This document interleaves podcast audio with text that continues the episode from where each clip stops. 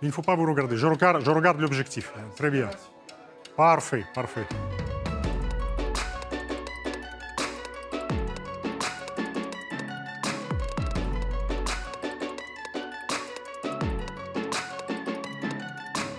Il y a deux lettres.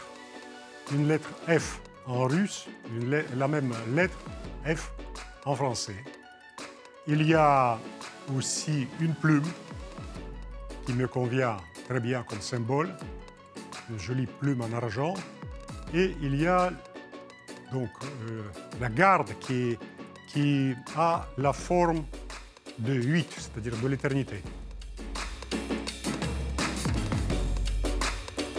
J'ai écrit en ces 30 ans euh, une vingtaine de romans. Une vingtaine de romans. Donc il y a une œuvre que j'ai construite, que j'ai édifiée.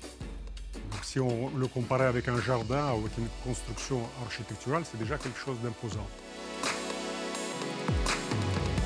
C'est là où nous sommes semblables. La sensibilité littéraire russe et la sensibilité littéraire euh, française.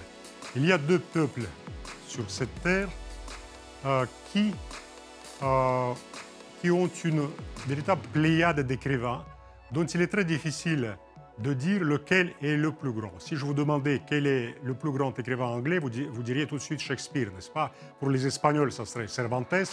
Pour euh, les Allemands, Goethe. Pour les Français, Rabelais. Ah mais non, Balzac. Ah mais non, c'est Proust. Non, c'est Voltaire. Non, c'est Molière. La même chose pour les Russes. Quel est l'écrivain le plus important pour les Russes Tolstoï Peut-être Dostoïevski. Ah mais non, bien sûr, c'est Pouchkine. Donc il y a deux pays dans ce monde. C'est assez exclusif ce que je dis, c'est un club assez fermé. Euh, ça ne jette pas du tout l'opprobre sur d'autres li- littératures qui sont très intéressantes et riches. Mais en tout cas, il n'y a que de littérature qui possède cette pléiade de très grands écrivains.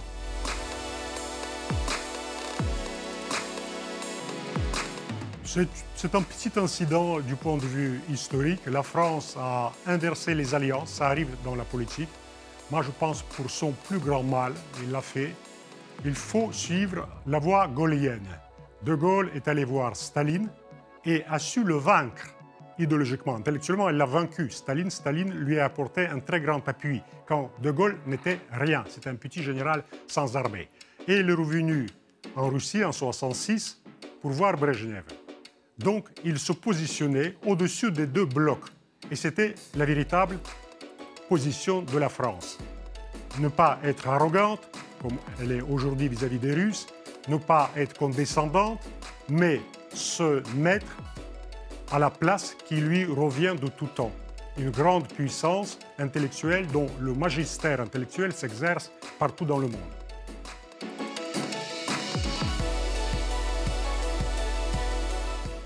Je l'ai déjà écrit, il y a plusieurs romans euh, qui parlent de la Russie, dont la trame romanesque et, et l'histoire russe. Le Requiem pour l'Est, par exemple, la musique d'une vie, je pourrais le dire, la vie d'un homme inconnu, ça c'est mon testament russe.